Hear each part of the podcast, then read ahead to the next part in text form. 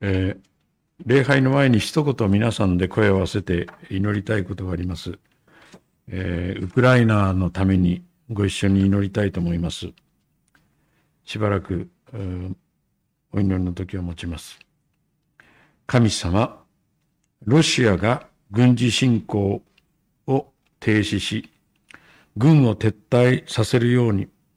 ロシアとウクライナに平和がもたらされますように、どうぞ導いてください。ロシアとウクライナの停戦協議がそれぞれのリーダーの思惑を超えて、思惑を超えて、神様の支配の中で進められていきますように、世界のリーダーたちが知恵を持って戦争を止めるため、平和を作るために働くことができるように導いてください。命の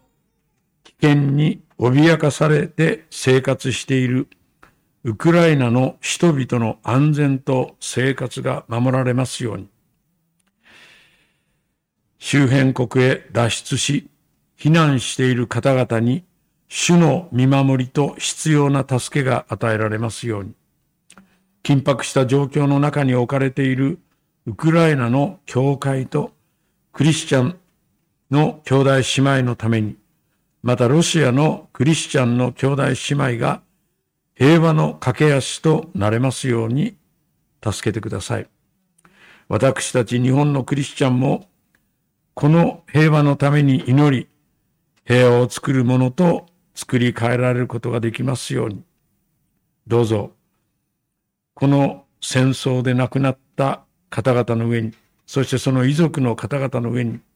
家族を失った方々の上に、家を失った方々の上に、どうぞ主の豊かな慰めが与えられますように、尊き主イエスキリストの皆によってお祈りをいたします。アーメン。えー、あるオランダの改革派協会の牧師さんのお話です。毎週日曜日の礼拝ごとに、出エジプト記の20章の実会を朗読し、マタイの福音書の22章の37節から39節イエスは彼に言われた。あなたは心を尽くし、命を尽くし、知性を尽くしてあなたの神主を愛しなさい。これが重要な第一の戒めです。あなたの隣人を自分自身のように愛しなさいという第二の戒めもそれと同じように重要です。この二つの戒めに立法と預言者の全体がかかっているのです。こう朗読してさらに礼拝を続けていくそうです。ルターはですね、家庭教育に関して実会と使徒信条と主の祈りの三つを教える必要があると語っています。我が家もですね、長女が3歳ぐらいになった頃から朝食前にこれら三つの、えー、事柄ですね、実会と使徒信条と主の祈りをこう、ローテーションを組んでですね、ぐるぐるぐるぐる、あの、昭和しておりました。特に今も続けておるんですけども、最近、食前のデボーションの後に、実会を唱えるとき、3日に一遍ですね、実会を唱えるときに、実は、出エジプト記の20章の2節私はあなたをエジプトの地、奴隷の家から導き出したあなたの神主である。あなたには私の他に他の神々があってはならない。とこういうふうに、あの、昭和するようになりました。その結果、実会を暗唱するたびに、えー、言わずもがなと言ったらいいんでしょうかね。今まで経験しなかったような、こう、神様の愛を、こう、感ずるようになって、実会を昭和することができるようになりました。さて、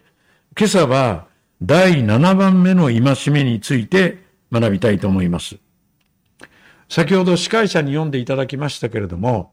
新明記の5章の18節には、会員してはならないとあります。40年前、市内山で与えられた実会、すなわち出エジプト記の20章の14節の第7回も、まさに新明記の5章の18節と原文は同じ構造に、同じ表現になっています。会員とは、既婚者が配偶者以外の人と性的な関係を持つことです。最近では、まあ、私たちの良心をこう鈍くするためでしょうか、柔らかな表現を使いたいためでしょうか、会員っていう言葉をですね、不倫と言い換える傾向があるように思います。会員はすでに結婚している人が配偶者以外の人との肉体的な関係に入ることですから、他のご夫妻が神様の前で誓った中に、こう、割り込む罪になります。そればかりか、自らも神様の前で誓ったその誓いに対する配信行為、裏切りでもあるのです。会員してはならないとは、神が人間の結婚生活に与えておられる基本的な規定であります。神様は性の解放について誤った考え方と行動を容認しているわけではありません。もちろん最近の社会においては性同一性障害等、ま、簡単に私たちが結論を出すにはあ危険性のある現実が私たちの周りに起こってきていることも確かです。しかしながら、神様の立法は多くの事例を具体的に示しながら、あらゆる性的な不道徳行為を明白に禁じていることも間違いではありません。当時のイスラエルにおいては、まだ一夫一夫制が確立していませんでした。けれども、この第7回をベースにして、基づいて、新明記やレビ記において、まあ、詳細に様々な事柄が規定されていきます。例えば、どうぞ皆さん、新明記の22章の22節354ページになりますかね。お開きいただきますと、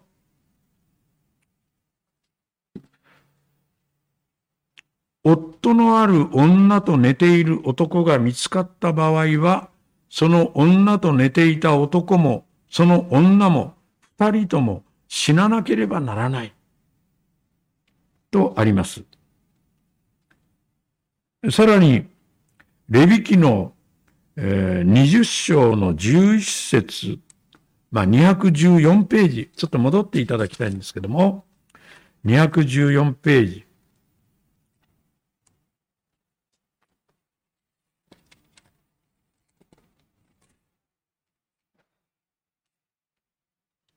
20章の11節。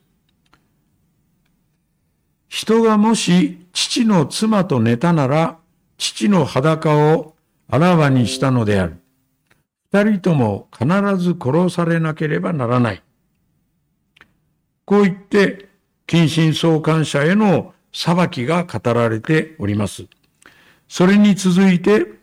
13節を見ますと、男がもし女と寝るように男と寝たなら、二人は意味嫌うべきことをしたのである。彼らは必ず殺されなければならない。と、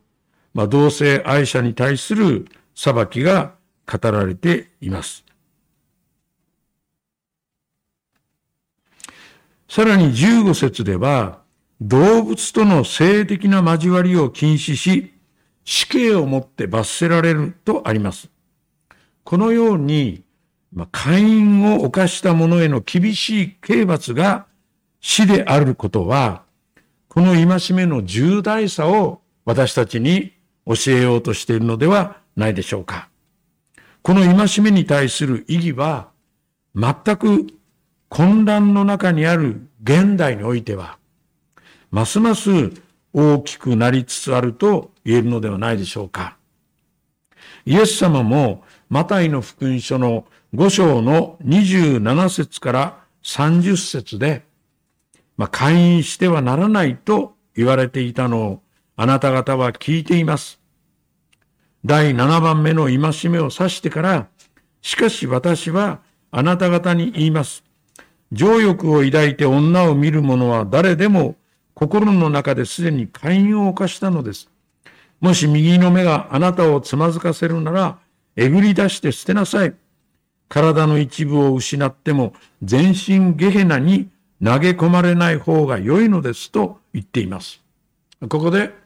まあ、情欲を抱いて女を見るとありますけれども、これは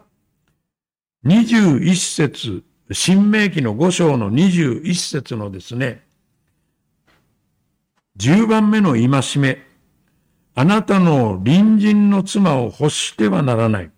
あなたの隣人の家、畑、男奴隷、女奴隷、牛、ロバ、すべてあなたの隣人のものを欲しがってはならない。あなたの隣人の家を欲しがってはならない。すなわち、隣人の妻を欲しがってはならない。また、これはですね、第 8, 8番目の戒めである、盗んではならないという戒めと根っこの部分では、まあ、つながっている戒めであります。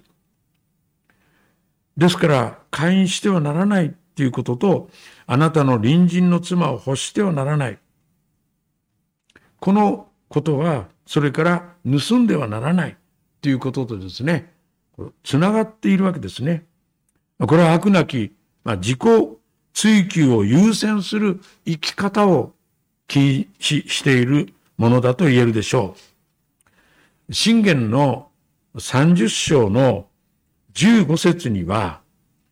昼には二人の娘がいて、昼ってあの、海に住む昆虫ですね。私が小さい頃、渡らせが、私の住んでいたところはですね、この今のこの渡良瀬川のずっと下の方なんですけども、足利ですから。で、夏になりますと、よく泳ぎに行ったんですが、時々昼に吸い付かれてですね、うん、失礼な話だっていうんでですね、こう、取るんですけども、ちょっと、えー、の皮膚が赤い血がちょっと出血するんですね。で、乾いてる砂にえー、入れてですね、ゴリゴリゴリって揉んでですね、そしてポンって捨てておりましたけれどもね、昼に二人の娘があるっていうのは、どうも吸い口が二つあったらしいんですね。で、くれくれという、開くことを知らないものが三つある。いや、四つあって、もう十分だと言わない。まあ、開くなき自己追求をする昼に例えて私たちに対する、まあ、知恵を教えているわけです。ローマ人への手紙の7章の7節を見ますと、立法が隣人のものを欲してはならないと言わなければ、私は欲望を知らなかったでしょう。と、パウロは言っているのです。自らの中に生まれ出てくる開くことを知らない欲望を導く罪の大きさをパウロ自身深く自覚していた、見出していたと言えるでしょう。しかしこのパウロは復活したイエス様にお会いして救い主を信じた後、彼はピリピ人への手紙の4章の11節で私はどんな境遇にあっても満足することを学びましたと言っています。会員してはならないと否定形で命じられたこの第7番目の戒めを何々しなさいという肯定的な言い方に切り替えるとしたら、聖書の言葉では何と言えばふさわしいでしょうかその答えが神様がモーセを通して新明記の6章の5節と6節でイスラエルに語ったあなたは心を尽くし、命を尽くし、力を尽くして、あなたの神主を愛しなさい。私が今日あなたに命じるこれらの言葉を心に留めることです。またイエス様がユダヤの聖書学者たちに囲まれて、先生立法の中でどの戒めが一番重要ですかとの質問に答えた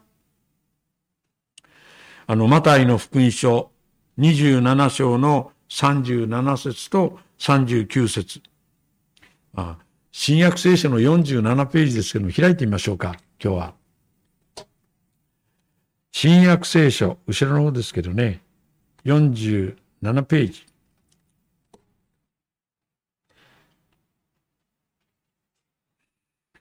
上の段、左から5行目ですね。あ、37節ごめんなさい。はい、もっとですね、もうちょっと右になりますが、37節マタイの福音書22章37節イエスは彼に言われた。あなたは心を尽くし、命を尽くし、知性を尽くして、あなたの神主を愛しなさい。これが重要な第一の戒めです。あなたの隣人を自分自身のように愛しなさいという第二の戒めもそれと同じように重要です。この二つの戒めに立法と預言者の全体がかかっているのです。と言われました。ですから、神を愛し、人を愛することの真逆に当たるのが、会員してはならないという戒めなのです。まあ、一言で言えば、先ほど司会者に読んでいただいた創世記の22章の24節男は父と母を離れ、その妻と結ばれ、二人は一体となるのである。とありますように、愛を基本原則にした結婚であり、一体となることなのです。この神様がお定めになった結婚を通して、一つとなった男と女を分けるのが、実は会員の罪なのです。ですから、会員は人間同士の倫理的な罪であると同時に、それは直接的に神様に対する罪なのです。パウロは、エペソビトへの手紙の5章の、31節から33節、まあ、300、新約聖書の391ページですね。開いてみましょう。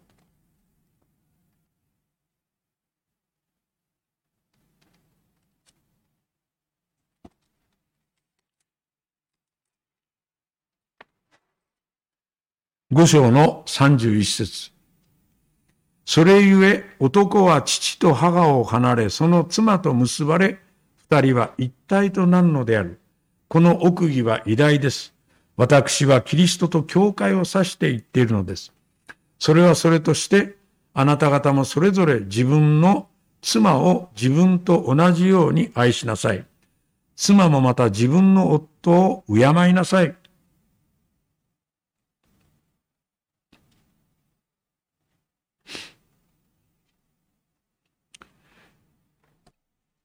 夫に向かって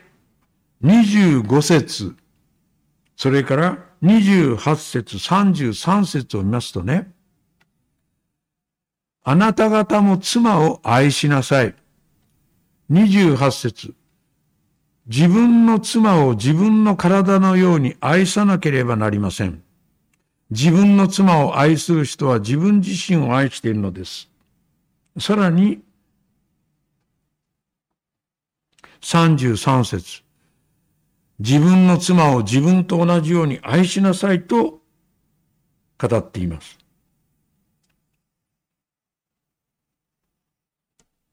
で妻に向かってはですね、夫を愛するがゆえにですね、22節自分の夫に従いなさい。24節妻もすべての、すべてにおいて夫に従いなさい。そして33節では、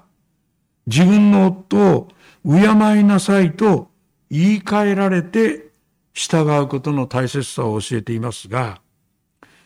これは、この従いなさいという言葉の下には、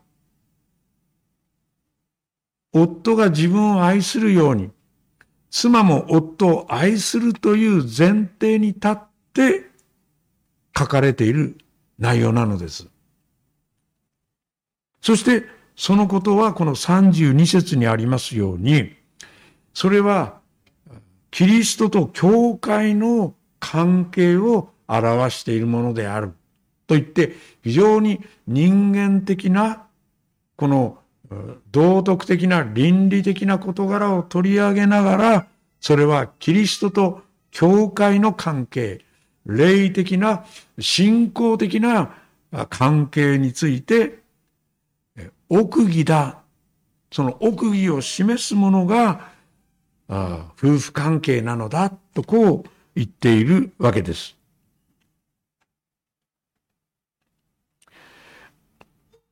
実会が神様の私たちへの愛が根幹に流れていて、私たちに愛を持って応答することを求めておられるとするならば、実会は実は私たちに自由を与えるものなのです。なぜならば、愛は自由でなければ真の愛とは言えないからです。冒頭にオランダの改革派の牧師さんの話をいたしましたが、この方が書いた一冊の本の中に、実会の解説書があるんです。そんな、あの、単純なっていうか、まあ、このくらいですね、大きい字で、まあ、中学生でも読めるぐらいの内容ですね。で、この実会の解説書のタイトルを皆さん、どのように付けられていると思いますか？自由を与える立法というふうにこのタイトルを付けられているんです。英文でも全く同じですね。そして皆さん、会員してはならないっていうこの戒めをどう置き換えていると思いますか？楽しみを清く保ちなさいと否定的なものを積極的に言い換えて解説を加えていくのです。で、この牧師さんが小さい時にオランダの改革派の、オランダ系の改革派の教会でですね、堅苦しい牧師の聖書朗読を聞きながら嫌だなと思った経験をそのように乗り越えて、えー、彼は、この牧師さんは、実会を解説したのです。すなわち結婚における性の交わりとは、神様が人に与えてくださった楽しみなのです。楽しみを清く保つ。それが会員を犯してはならない。会員してはならないっていうことなのだ。裏を返せば。だからその生活を楽しみなさい。そのためには、各々自分自身と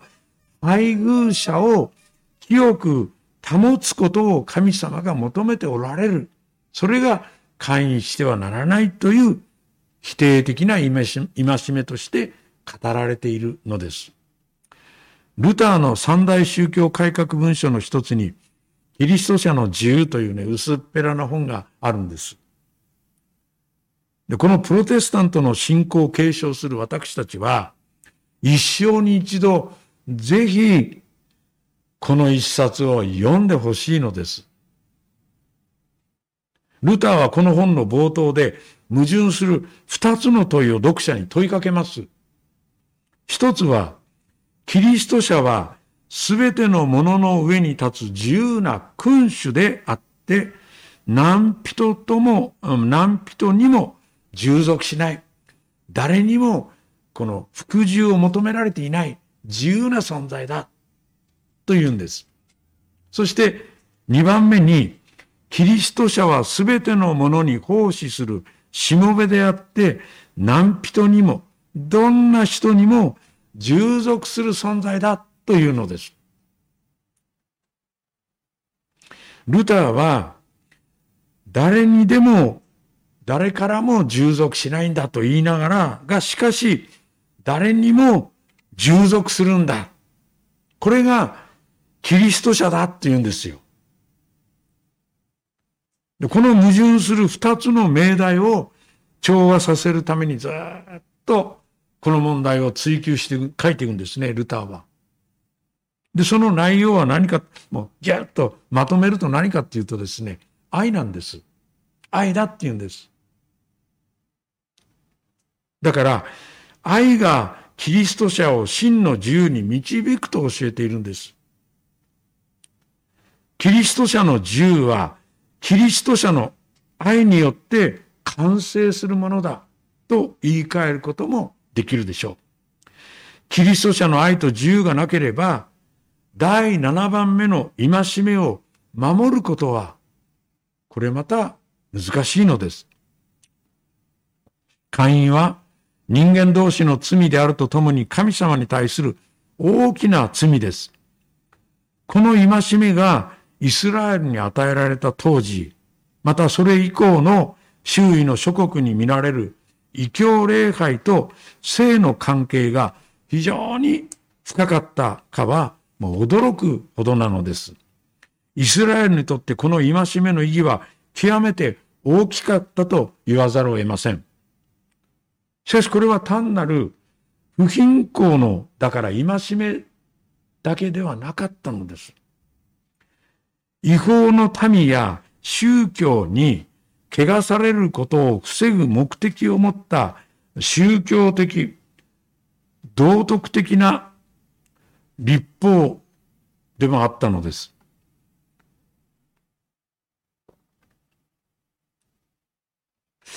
どうぞ皆さん、民数記の25章をお開きいただけますでしょうか？旧約聖書の286ページ。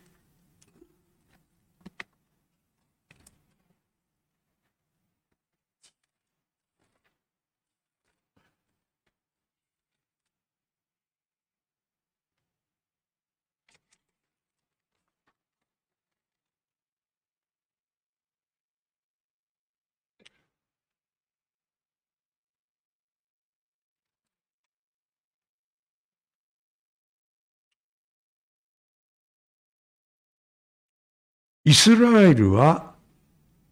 シティムにとどまっていたが、民はモアブの娘たちとみだらなことをし始めた。その娘たちが自分たちの神々の生贄の食事に民を招くと、民は食し、娘たちの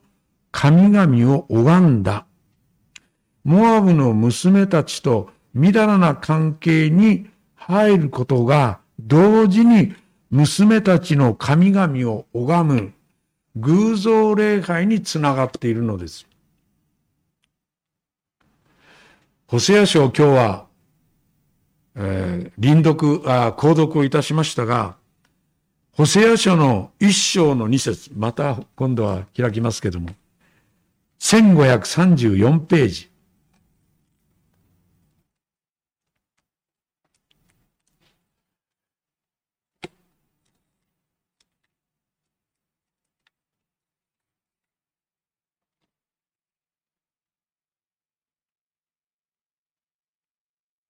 一章の二節、1534ページ、一章の二節。主がホセアに語られたことの始め、主はホセアに言われた。行って会員の女と会員の子らを引き取れ。この国は主に背を向け、陰行にふけっているからだ。と言ってですね、ご自分の奥さんが他の人のところへ行っちゃうんですね。預言者ホセアの奥さん、ゴメルが他の人のところへ行っちゃうんです。で、それを彼はもう一回連れ戻してくる。で、これが、その内容が予言になっていくんですけども、三章の一節をご覧いただきたいと思うんですね。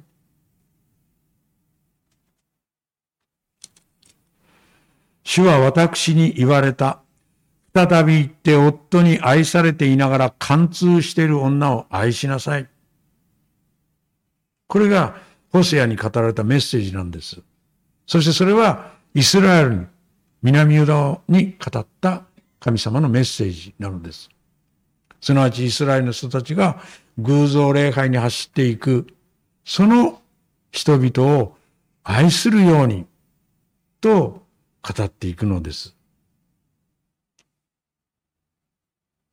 このように、あ、ごめんなさい。そしてですね、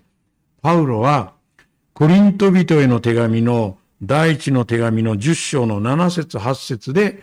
民数記の25章の1節2節を引用するんですね。そして、あなた方は彼らのうちのある人たちのように偶像礼拝者になってはいけません。聖書には民は座って食べたり飲んだりし、立って戯れたと書いてあります。また私たちは彼らのうちのある人たちがしたようにみだらなことを行うことのないようにしましょう。彼らはそれをして一日に2万3千人が倒れて死にました。と引用しています。このようにこの世に捉えられて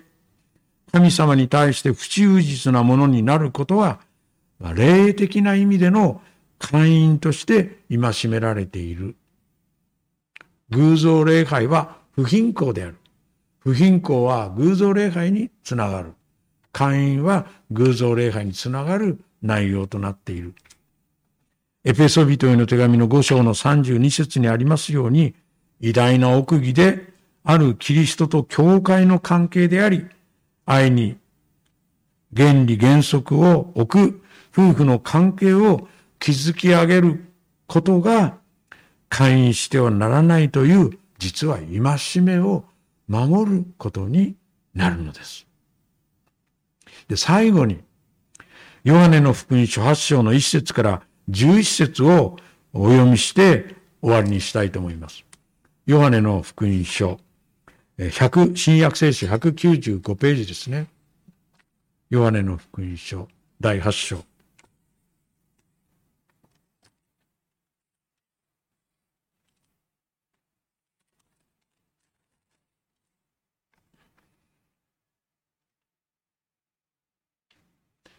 新約聖書195ページ。ヨハネの福音書第8章。イエスはオリーブ山に行かれた。そして朝早くイエスは再び宮に入られた。人々は皆身元に寄ってきた。イエスは腰を下ろして彼らに教え始められた。すると立法学者とパリサイ人が会員の場で捕らえられた女を連れてきて、真ん中に立たせ、イエスに言った。先生、この女は会員の現場で捕らえられました。モーセは立法の中でこういう人を石打ちにするように私たちに命じています。あなたは何と言われますか？彼らはイエスを告白する理由を得ようと、イエスを試みてこう言ったのであった。だが、イエスは身をかがめて指で地面に何か書いておられた。しかし彼らが問い続けるので、イエスは身を起こして言われた。あなた方の中で罪のない者がまずこの人に石を投げなさい。そしてイエスは再び身をかがめて地面に何かを書き続けられた。彼らはそれを聞くと年長者から始まり、一人、また一人と去っていき、真ん中にいた女と共にイエスだけが残された。イエスは身を起こして彼女に言われた。女の人よ、彼らはどこにいますか？誰もあなたに裁きを下さらなかったのですか ?11 節彼女は言った。はい。主よ、誰も。イエスは言われた。私もあなたに裁きを下さない。行きなさい。これからは決して罪を犯してはなりません。会員を犯したご婦人はただ黙っていました。イエス様は彼女がおそらくその沈黙の中で罪を悔い改め、悔い改めたことを知ったに違いありません。だから、私もあなたを、あなたに裁きを下さない。と言ってお許しになって、行きなさい。と言って解放してくださったのです。自由を与えてくださったのです。